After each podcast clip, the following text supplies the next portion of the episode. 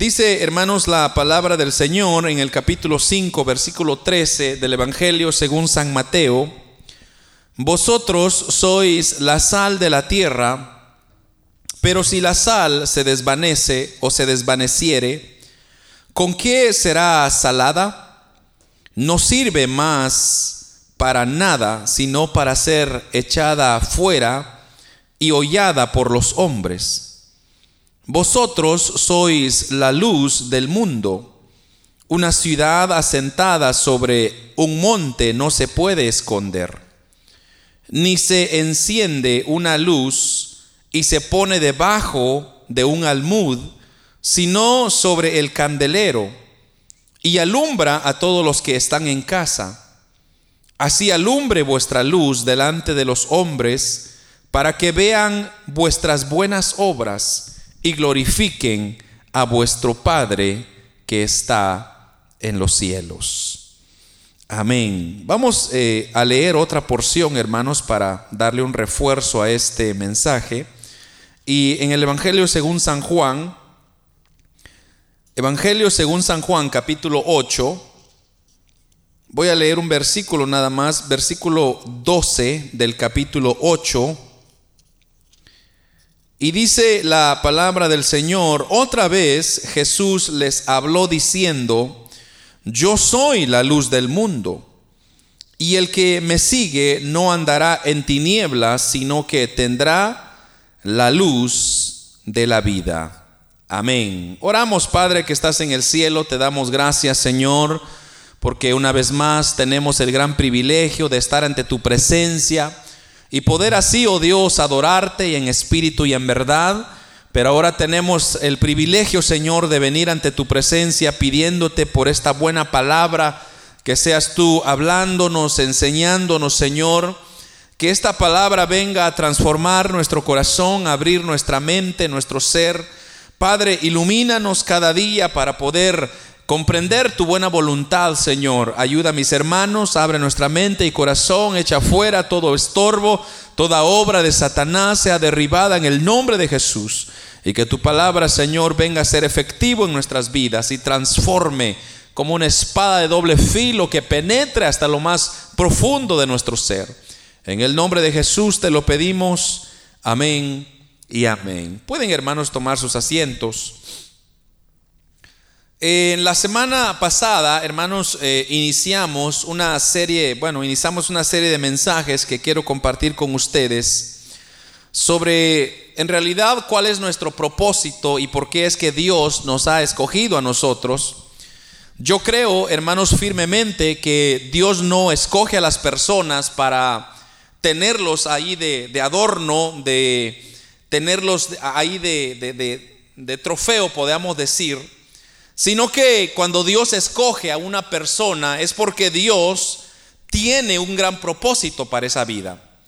Y la semana pasada estuvimos hablando sobre esa analogía de que todos somos pescadores y hermanos aprendimos eh, bastante cómo eh, el Señor, siete de los doce discípulos fueron pescadores y hablábamos el por qué el Señor escogió más pescadores que otra profesión. Él pudo haber escogido siete eh, recaudadores de impuesto, él pudo haber escogido quizá siete abogados, quizá siete personas con mucho estudio, pero Dios decidió escoger a siete discípulos porque, o a siete pescadores, porque estos pescadores conocían muy, muy bien su, trabajo, su función, y entonces era mucho más fácil para ellos entender su propósito en la vida cristiana. Y aprendimos pues que el Señor nos ha llamado, hermanos, a ser pescadores de hombres, tal como lo dice su palabra. En, esta, en este mensaje, el Señor ahora nos regala un mensaje, hermanos, un poco sobre cómo nosotros tenemos que ser sal y luz de esta tierra. Pero hermanos, lo primero que yo quiero que usted note conmigo, en la porción que leímos, si usted regresa a Mateo y luego a Juan, las primeras dos palabras que leímos en el versículo 13 dice así, vosotros sois. Y luego, si usted se va al capítulo 8, versículo 12, lo primero que Jesús dice, yo soy la luz del mundo. Entonces, ahí hermanos, nosotros podemos ver, bueno, quizá usted podría pensar, bueno, eh, ¿quién es entonces la luz? ¿Yo soy la luz o Dios es la luz? Porque en este versículo 12 del capítulo 8 de Juan, Él está diciendo, yo soy la luz. Y luego en San Mateo, Él nos está diciendo a nosotros, vosotros sois la luz. Entonces eso es lo que vamos a ir descubriendo, hermanos, a la luz de este, de este mensaje. Pero primero comencemos con lo que Él comienza a decir. Dice, pero la, si, dice, vosotros sois la sal de la tierra. Primero que lo que tenemos que aprender es que usted y yo somos sal. Diga conmigo, yo soy sal. Yo soy sal. ¿Por qué, ¿Por qué decimos eso? Porque, hermanos, eh, eh, eh, el Señor no está hablando aquí de la sal que nosotros proveemos o que tenemos en nuestro cuerpo. Se dice que somos el 0.4% sal en nuestro cuerpo. En el cuerpo humano existe 0.4 de sal. Quizá tal vez algunos han de decir, bueno, ¿y eso qué, qué importa? ¿Y eso cómo se traduce? Para entenderlo mejor, quizá lo vamos a ver en cucharadas. Por ejemplo, quizá si usted pesa entre 125 libras, usted sabrá cuánto pesa, pero si usted tiene aproximadamente 125 libras, entonces usted contiene 45 cucharaditas de sal en su cuerpo. Creo que está más fácil de entenderlo, ¿verdad? Si usted pesa 200 libras, entonces usted contiene 45 cucharaditas de sal en su cuerpo. Ahora, entonces, hermanos, cuando Jesús dijo, ustedes son la sal, ¿usted cree que él se estaba refiriendo a que usted era tiene sal en usted? No, sino que lo que Cristo se estaba refiriendo en esta porción es que él está hablando de la sal como un medio de influencia que tenemos que tener. Quizá usted sepa esto o no, pero la Biblia habla mucho sobre la sal. De hecho, en el Antiguo Testamento, cuando se hacían sacrificios, se habrían de condimentar todos los sacrificios con sal. Usted sabe que, hermanos, eh, esta, esta sal preserva, esta sal mantiene el producto, de hecho, en buen estado. De hecho, también hay un pacto de sal, lo que se le llamaba también en el Antiguo Testamento. Pero fíjese usted, eh, le voy a llevar en unas cuantas citas el día de hoy. Mire, vayámonos a Levítico y vamos a ir viendo cómo o qué de importante es la sal para la preservación de los sacrificios. En Levítico capítulo 2, Levítico, Levítico capítulo 2, versículo 13, dice la palabra, Levítico capítulo 2, versículo 13, y sazonarás con sal toda la ofrenda que presentes, y no harás que falte jamás de tu ofrenda la sal del pacto de tu Dios, en toda ofrenda tuya ofrecerás sal. Mire, vayámonos también de inmediato a Números, un libro más para adelante, en Números capítulo 18, Números 18, versículo 19. Números 18, 18 19 dice la palabra del Señor, tomas las ofrendas elevadas de las cosas santas que los hijos de Israel ofrecieren a Jehová, a las ha, o perdón, las he dado para ti y para tus hijos y para tus hijas contigo por estatuto perpetuo, pacto de sal perpetuo es delante de Jehová para ti y para tu descendencia contigo. En estas dos porciones, hermanos, podemos darnos cuenta de que la sal en realidad es una representación ahora en el tiempo, hermanos nuestro, de la gracia. Porque la sal lo que hace es que preserva. La sal es un simbolismo en la Biblia como eternidad. ¿Por qué? Porque preserva, hermanos, eh, perdura, mantiene fresca cualquier elemento que se condimenta con la sal. Entonces, eso es lo que se le llama acá un pacto de sal. Cuando está hablando de un pacto de sal, lo que está hablando es que la gracia de Dios nos ha de preservar, nos ha de mantener, hermanos, para la eternidad, que es la que usted y yo estamos esperando. Yo no sé cuántos están esperando la eternidad, pero yo creo que nadie acá está deseando irse al infierno al final. Yo por lo menos soy el primero en decir, yo con la ayuda del Señor quiero llegar a la patria celestial, a un lugar eterno donde vamos a disfrutar de la presencia de nuestro Dios. Entonces, cuando nosotros vemos o cuando hablamos entonces de, eh, por ejemplo, la Biblia habla mucho de preservar a los santos. ¿Qué es lo que está diciendo ahí? Un pacto de sal. Yo les quiero hablar, hermanos, de la preservación, de cómo podemos preservarnos como hijos, como santos. Porque fíjese usted que esto de, de mantenernos, de preservarnos, porque, mire, si usted regresa conmigo a San Mateo, donde, donde leímos, ahí usted se va a dar cuenta que el Señor dice, y como dije, vosotros sois, dice, la sal de la tierra, pero si la sal se desvaneciere, ¿con qué será salada? O sea que usted y yo tenemos una, eh, un papel importante que tenemos que desarrollar en este mundo, en esta tierra. Pero algo que la sal necesita es, necesita estar activa, necesita estar siendo usada para poder preservar lo que está preservando. Porque si no de de otra manera, como dice acá, ¿quién la va a salar? ¿Cómo vamos a salar? Y es que si usted se da cuenta, hermano, eh, lo que está pasando en este mundo, lo que está pasando en estos tiempos difíciles, es que ya los cristianos ya no quieren, hermanos, preservar a la tierra.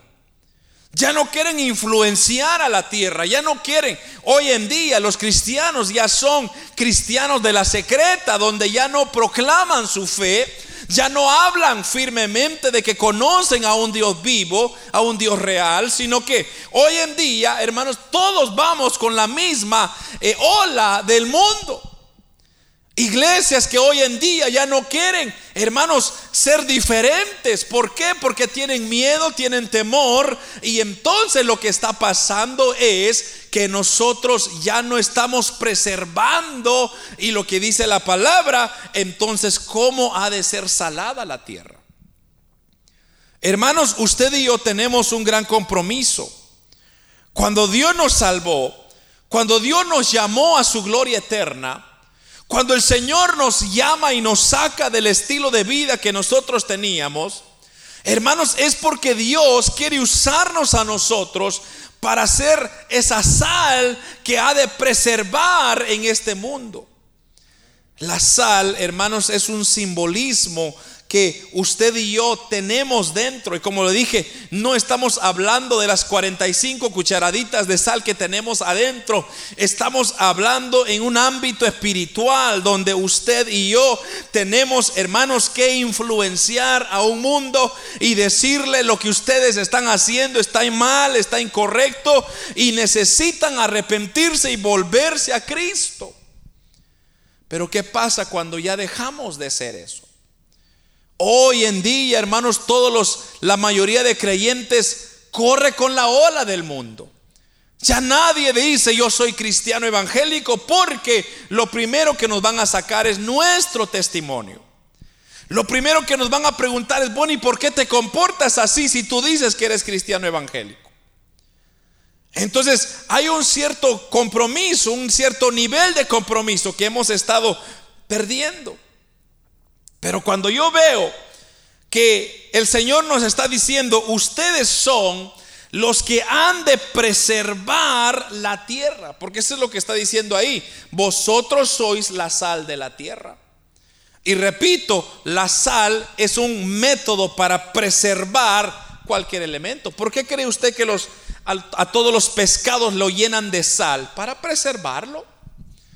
Por ejemplo, ¿a cuánto les gusta el pescado seco, por ejemplo? El pescado seco, hermanos, lo, secan, cuando lo sacan del mar, lo preparan, lo secan y lo, y lo, llenan de sal para que la sal mantenga la integridad de aquel, de, de aquella carne, de aquel pescado. Ahora, lo que el Señor está diciéndome aquí es, o nos está diciendo a nosotros, vosotros sois los que han de preservar a la tierra. Ustedes han de preservar el mundo para que no decaiga. Hermanos, lo que nos está diciendo acá es que nosotros hemos de preservar a nuestra sociedad del decaimiento moral. Entre más rápido saquemos, hermanos, las moralidades de nuestra sociedad, más rápido estaremos en camino al fracaso. ¿Por qué, hermanos? Porque si usted lo piensa, hace muchos años atrás en Estados Unidos era mandatorio hacer una oración antes de iniciar las clases. ¿Qué hicieron? Sacaron la oración de las, de, las escuelas y mire lo que ahora es. Lo que está pasando es que la sal ya no está preservando. Ahora, hermanos, sacaron los diez mandamientos de las escuelas. Ahora ya no se puede mencionar el nombre de Dios porque nuestra sociedad va en declive. Pero ¿qué está haciendo la iglesia? ¿Cómo nosotros estamos preservando a nuestra sociedad si nosotros somos igual que el mundo? habemos cristianos, hermanos, que estamos por todos lados, pero no estamos haciendo nuestra función, la cual el Señor nos ha llamado a hacer. La sal sabe que también sazona. Nosotros sazonamos, hermano, mucho de lo que nos sirve afuera. Usted es el sabor que le está dando a esta vida. Porque el momento que, o, sea, se ha pensado usted, se ha puesto a pensar alguna vez, hermano, cuando a usted le dan una sopa tan deliciosa, pero no le echaron sal. ¿Usted no le siente sabor o sí? A menos que usted sea un poco más raro que otros, pero yo creo que lo normal es cuando no hay sal en la comida, usted dice, ay Dios mío, qué insípida está. Por más rica, pueden poner la, mejor carne, las mejores verduras, pero si esa sal no está, es parte de los ingredientes, la sopa no sale igual.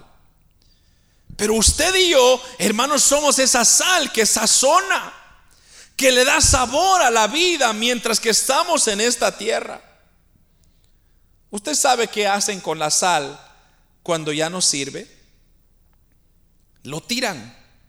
Lo tiran en las calles para pisotearla. ¿Y sabe qué es lo que, es lo que está diciendo acá? El, Señor Jesús nos dice, si no sirve para ser echada afuera y hollada. Pero fíjese esa palabra hollada otros sinónimos es pisada, pero la, creo que la más cruel de todas es humillada por los hombres.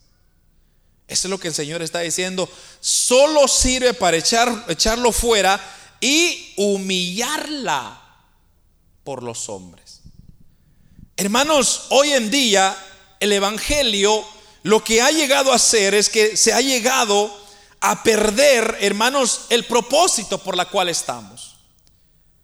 A mí me encanta lo que estudiamos en la semana pasada. Yo les leí el libro de los Salmos capítulo 34 versículo 8, donde el Señor nos decía, prueben y vean. Eso es maravilloso.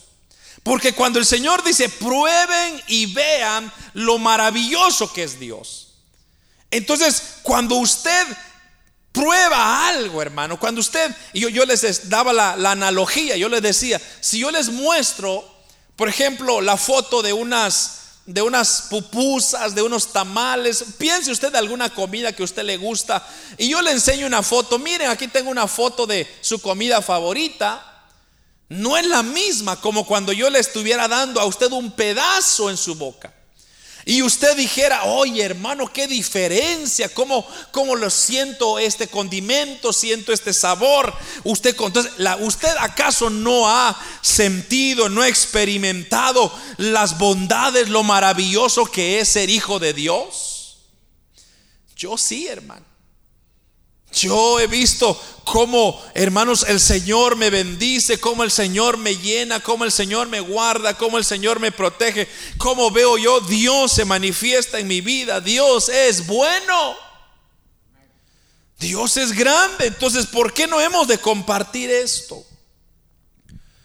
Así como la sal pierde su sabor, hermanos, estas tres palabras que pierde su sabor, esas tres palabras en el griego significan morono, fíjese usted. Pero fíjese que ese término morono se traduce al español como tonto.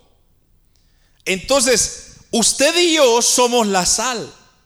Pero si la sal pierde su sabor, entonces llegamos a ser tontos. Eso es lo que está diciendo. Cuando usted es una persona tonta, no puede influenciar, no puede llegar a alcanzar su nivel a la cual Dios le ha llamado. Y fíjense que les voy a leer porque esto es bíblico, lo que le estoy diciendo no es un invento mío. Si usted se va conmigo a Romanos, solo que le voy a leer otra versión, pero en Romanos capítulo 1 y versículo 21, se lo voy a leer en la Reina Valera y luego se lo voy a leer en la traducción al lenguaje actual. Pero mire lo que dice Romanos 1:21.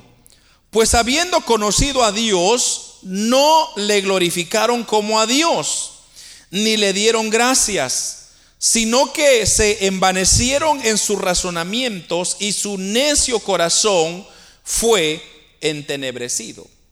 Pero mire, la traducción al lenguaje actual lo dice de esta manera, pues saben de Dios, pero no lo respetan ni le dan las gracias. No piensan más que en el hacer lo malo y en puras tonterías. ¿Sí vio? Entonces, cuando la sal se pierde, usted lo que comienza a hacer es a pensar en puras tonterías, que es lo que está diciendo acá. Pero, ¿cómo es que se arruina la sal? De su manera natural. Fíjese que la sal obviamente está en la tierra, pero fíjese que la sal usualmente tiene una capacidad y es que crece o sale cerca de donde están las rocas, las piedras. Y eso es interesante porque cuando hablamos de la roca, usted sabe que estamos hablando de Cristo en el ámbito espiritual. Por ejemplo, 1 Corintios 10:4 dice, y todos bebieron de la misma roca espiritual o de la bebida espiritual porque habían bebían de la roca espiritual que les guiaba y la roca era Cristo. Nótese. La sal crece cerca de las rocas, de las piedras. Entonces, eh, está cerca de las rocas. ¿Por qué? Porque fíjese usted que debajo, obviamente, de la tierra siempre hay agua que está fluyendo. Increíblemente. Pero las, las rocas comienzan a generar la sal y la sal, hermanos, están pasando por un proceso de lavamiento, de movimiento. O sea, hay aguas que están purificando la sal. Y así es como la sal está saliendo, está saliendo. Entonces hay rocas, hay agua. Fíjese que qué interesante. Porque ahora tenemos la roca, ya dijimos que es Cristo. Y el agua, estamos hablando de la palabra, porque se recuerda Efesios 5:26, donde dice, para santificarla, habiéndola purificado en el lavamiento del agua por la palabra. Dos elementos muy importantes. La sal, repito, sale cerca de la roca, de la piedra, y pasa el agua y pasa purificándola, purificándola, purificándola, purificándola. Entonces, cuando hay mucha contaminación o, o ya no hay, ya no hay agua para purificarla, entonces la sal se arruina. Pero aquí hay una gran lección para nosotros. Porque aquí lo que nos está diciendo es que usted y yo para seguir preservando este mundo, necesitamos estar apegados a la roca que es Cristo y lavarnos constantemente de la palabra del Señor. Mire qué interesante. En otras palabras, usted y yo necesitamos mantenernos cerca de Cristo y de la palabra. De otra manera, como dice la porción que acabamos de leer, terminaremos cometiendo tonterías. Cuando usted hace algo tonto, usted pierde su credibilidad y usted arruina su testimonio. Entonces, por más que usted quiera ganarse a las personas, usted lo que está lo que la gente se va a recordar es su mal comportamiento, sus malas palabras, su mala forma de actuar. Cuando usted hace algo tonto y eh, lo que usted hace es que arruina, hermanos, su testimonio. Y cuando usted no tiene un testimonio, entonces aquí viene a cumplirse lo que leímos en San Mateo, donde dice, si la sal pierde su sabor, entonces ¿con qué será salada la tierra? Hermanos, usted y yo tenemos un gran compromiso. Usted es la sal de esta tierra. Usted es el sabor. Usted es el que preserva los valores, hermanos, en esta sociedad.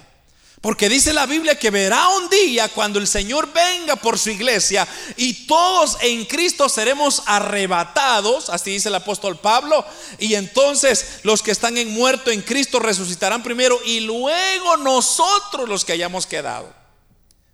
Ahí ya no hay, se va la sal de la tierra, se va la luz de la tierra y entonces Ahí es, hermanos, donde iniciará siete años de sufrimiento para esta tierra.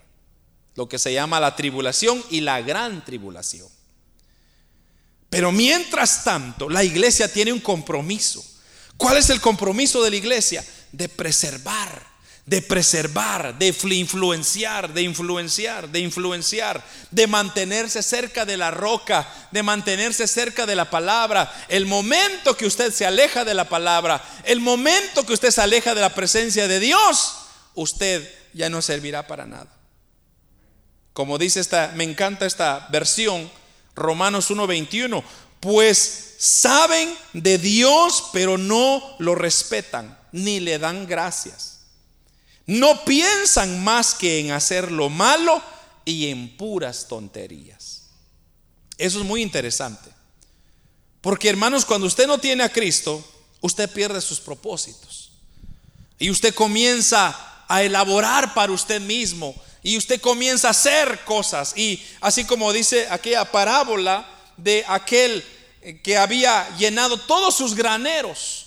Y dice que había metido de todo pero de repente dijo, bueno, no, yo creo que puedo hacer un mejor trabajo. Y comenzó a botarlo todos y construyó unos graneros más grandes y comenzó a llenarlos y comenzó a llenarlos y comenzó a llenarlos. Y cuando ya los hubo llenado dijo, ya tengo suficiente para retirarme, ahora voy a viajar, voy a conocer, voy a ir por todo el mundo a darme la grande, como decimos, y solamente tocan la puerta y le dicen, necio, esta noche vienen por tu alma. Y todo lo que has construido, ¿de quién será? Por eso, amado hermano, usted y yo, nuestra mirada no está en las riquezas del mundo, no está, hermanos, en querer impresionar al mundo. Usted y yo tenemos una función y es de preservar el Evangelio de Jesucristo en esta nación. En esta ciudad, en esta provincia, donde Dios nos haya puesto, ahí nos ha puesto el Señor para preservar esa tierra, para mantener el sabor que necesita. Pero el momento que usted y yo dejemos de darle sabor a esta sociedad, será una sociedad insípida y sin sabores. Lo segundo, hermanos, es que Él dice que somos luz. Lo primero es, somos sal. Lo segundo es, somos luz. Y usted lo puede notar en el versículo 14, dice, vosotros sois la luz del mundo. Lo que estamos diciendo ahí o lo que estamos viendo ahí es que somos es el término que se usa, pero lo que Cristo está haciendo acá es que lo está haciendo un poco más personal, o sea, lo está trayendo a nuestro nivel. Muchas veces cuando usted lee algún versículo en la Biblia, hay muchas similitudes que usted encuentra. Por ejemplo, cuando yo leía vosotros sois la luz del mundo, me recordó otro o me recordé de otro versículo allá en Juan cuando Cristo dijo, "Yo soy la luz del mundo", que fue lo que yo le leí a usted. Entonces, ahí es donde yo le, le decía, bueno, entonces, ¿cómo funciona esto? ¿Nosotros somos la luz o es Cristo la luz del mundo? Como que si Dios estuviera diciendo, ¿acaso ¿no te he dicho yo que tú eres la luz del mundo? ¿Acaso no te he establecido yo como la luz del mundo? Pero entonces en, Juan, ¿por qué dice, yo soy la luz del mundo? Porque, hermanos, mire, la respuesta la vamos a, mire, primeramente leamos unos versículos. Leamos otra vez Juan 8:12 y luego vamos a compararlo en otros versículos, ahí en Juan, usted se va a dar cuenta la diferencia. Pero Juan 8:12 dice de la siguiente manera, otra vez Jesús les habló diciendo, yo soy la luz del mundo. El que me sigue no andará en tinieblas, sino que tendrá la luz de la vida. Váyase al capítulo 9, otra hojita para adelante. Capítulo 9, versículo 5. Entre tanto que estoy en el mundo, ¿qué dice? Luz soy del mundo. Váyase otras hojitas más para adelante, capítulo 12. 12, versículo 35 y 36. Dice la palabra del Señor. Entonces Jesús le dijo, aún por un poco está la luz entre vosotros. Andad entre tanto que tenéis luz para que no os sorprendan las tinieblas, porque el que anda en tinieblas no sabe a dónde va. Entre tanto que tenéis la luz, creed en la luz para que seáis hijos de luz. Entonces, hay unas cuantas palabras que tenemos que subrayar en estos tres versículos. Allá en Juan 12 tenemos que subrayar, yo soy la luz del mundo. En Juan 9.5 tenemos que subrayar, que estoy en el mundo. Esa es la clave. Y luego en Juan 12, 35 dice, un poco está. E, eso es muy importante. ¿Por qué? Porque lo que Cristo nos está diciendo, hermanos, es que el Señor hace dos mil años atrás, cuando Él expresó estas palabras, yo soy la luz del mundo, pero ahora Él ya no está. Él ya en, cuerpo físico, Él ya quedó hace dos mil años atrás. Entonces, ¿qué es lo que Él está diciendo? Lo que Él está diciendo es que usted y yo somos el cuerpo de Cristo en la tierra ahora. La luz está dentro de nosotros. Por eso Él dijo, yo soy la luz del mundo. La única luz, hermanos, que este mundo tiene eres tú y yo. Si hermanos, el Señor nos quita de este mundo, el mundo se va en tinieblas. Pero ¿de qué estamos hablando? ¿De estamos hablando de estas luces físicas? No, estamos hablando de la luz espiritual que está en nosotros.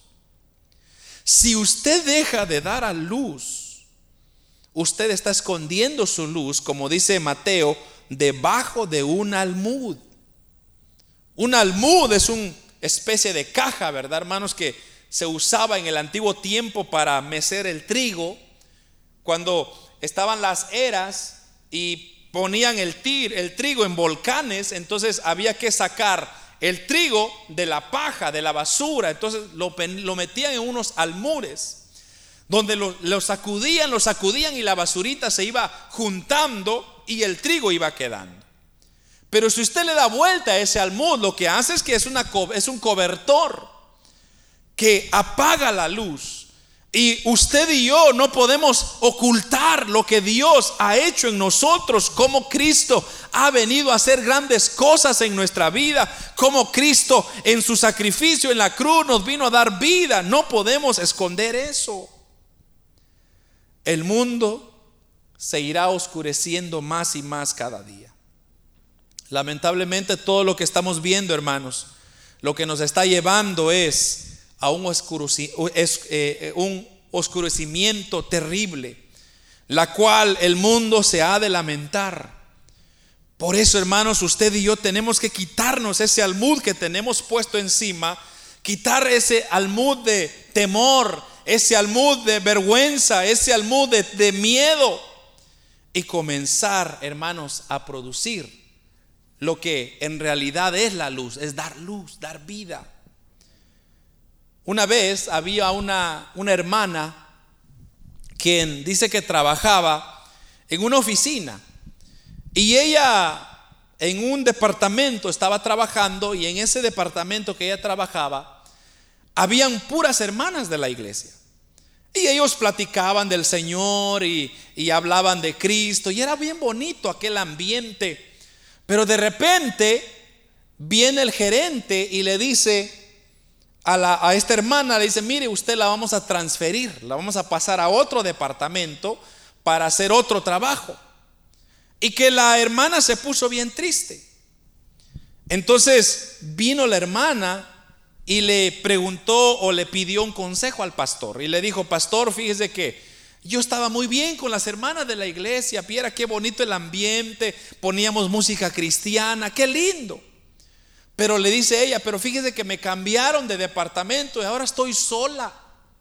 ¿Usted cree que debo de cuitear, debo de buscar otro trabajo? El pastor le dijo, hermana, ¿qué está usted pensando? Quédese ahí donde usted está. Porque la realidad es que cuando Dios miró para abajo y vio en ese departamento, hay muchas luces que están prendidas. Pero luego vio a este lado y no habían luces prendidas. Entonces vino Dios y vio la luz que estaba más brillante. Ese era usted, hermana. Lo sacó y lo puso ahora para que usted brille en este lugar de oscuridad.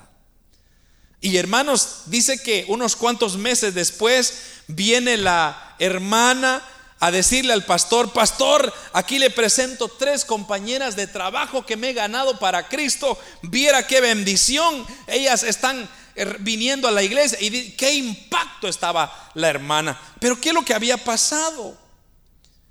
Usted se ha puesto a pensar por qué Dios lo llevó a donde Dios lo, lo tiene ahora. ¿Por qué Dios le dio el trabajo que usted tiene ahora? ¿Por qué Dios le ha bendecido como lo ha bendecido hasta ahora?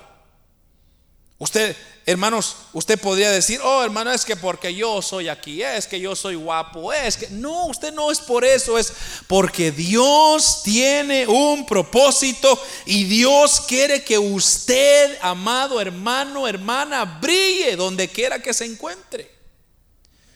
Si Dios lo cambió de trabajo es para que quizá la gente vea su integridad, su santidad, su porte, su honestidad.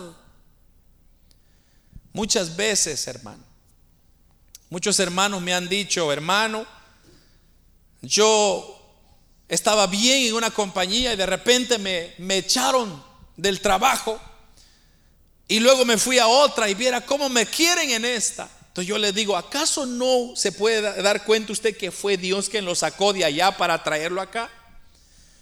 Porque Dios quiere que usted brille. Dios quiere que su luz, hermanos, comience a producir en ese mundo oscuro de maldad. donde quiera que usted esté, el mundo necesita a Cristo. En su trabajo, en su escuela, en su casa, en cualquier lugar, el mundo necesita de Cristo. ¿Cuántas veces se ha movido usted en los últimos cinco años? Yo por lo menos me he movido una vez. Y cuando usted se movió, usted le pidió dirección a Dios para moverse. Usted le dijo, Señor, llévame a, tal lugar o a otro lugar o a un lugar mejor. ¿Qué le pidió usted a Dios? Quizá usted no lo pensó, sino que usted dijo, bueno, yo me voy a cambiar de casa, encontré un especial, un lugar mejor. Pero usted no se ha dado cuenta que Dios es el que ha estado, hermanos, trabajando detrás de escena para darle a usted una vida mejor, para que ahora usted alumbre en otro vecindario. La sal, hermanos, es una influencia interna, pero la luz es una influencia externa. Mire qué curioso. Y dice la Biblia que usted es sal y es luz. Porque ya le dije, la sal sirve para preservar. Y la sal se tiene que ir filtrando, se tiene que ir lavando por la palabra y por la roca, por Cristo. Usted tiene que estar cerca de Cristo. Pero luego, ahora usted es luz. Ahora la evidencia externa comienza a, a, demostrar. Obviamente no estoy diciendo que somos perfectos y que hermanos tenemos hasta la aurora aquí en la cabeza. No. Pero usted y yo somos a las cuales Cristo ha escogido para que el mundo vea del amor de nuestro Señor Jesucristo. Cambiemos nuestro país, cambiemos nuestra ciudad, cambiemos nuestra provincia siendo sal y luz.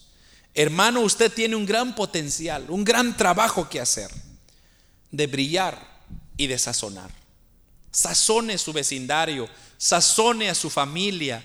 Hermanos, demuéstrales con la luz de Cristo, porque Cristo ya Cristo dejó de brillar hace dos mil años atrás. Pero ahora Cristo nos tiene a nosotros y Él está dentro de nosotros para que brillemos.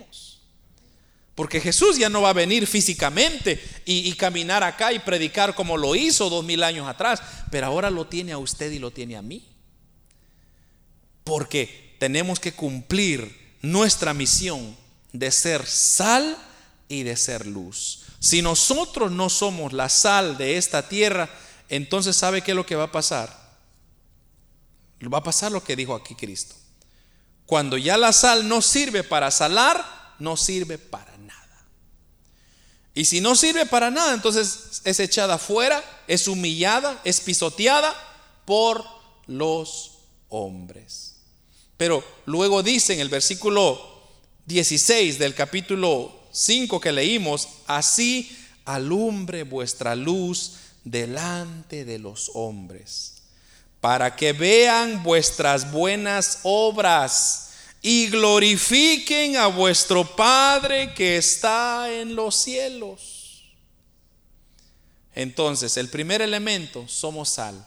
Mantengámonos cerca de la roca y del agua, cerca de la roca y del agua. Cristo y la palabra, Cristo y la palabra. Y segunda influencia, somos luz. La luz es una evidencia externa, se tiene que ver. Entonces aquí lo que está diciendo es, alumbren vuestra luz delante de los hombres. ¿Para qué? Para que glorifiquen al Dios que está en los cielos. Oh hermano, qué maravilloso privilegio que Dios nos ha dado. Quizá como dije, Cristo ya no está acá, pero estamos usted y yo. Seamos luz, seamos sal. Hermanos, aunque tengamos que ir ante tanta oposición, aunque tengamos que ir en contra de un mundo, no importa, manténgase, manténgase, manténgase. Y usted verá cómo el Señor, hermanos, dejará brillar su luz. Comparta del Evangelio de Cristo, comparta, hermanos, de lo bueno que es Dios.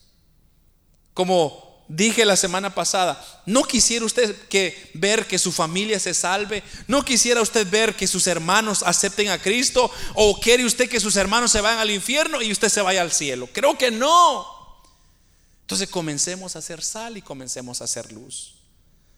Hermanos, no hagamos tonterías que después nos vamos a arrepentir y tiremos nuestro testimonio en los suelos. Usted y yo no estamos acá para impresionar al mundo, estamos acá para darle la gloria y la honra a nuestro Señor Jesucristo.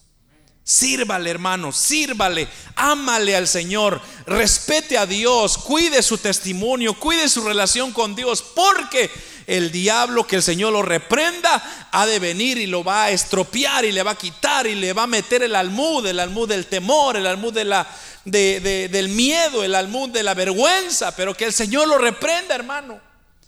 Usted ya venció por el gran sacrificio de nuestro Señor Jesucristo. Tenemos la palabra, tenemos al Espíritu Santo, tenemos más que suficientes herramientas para poder impactar a este mundo que necesita una influencia positiva, una influencia que cautive el corazón del hombre. Amén, hermanos.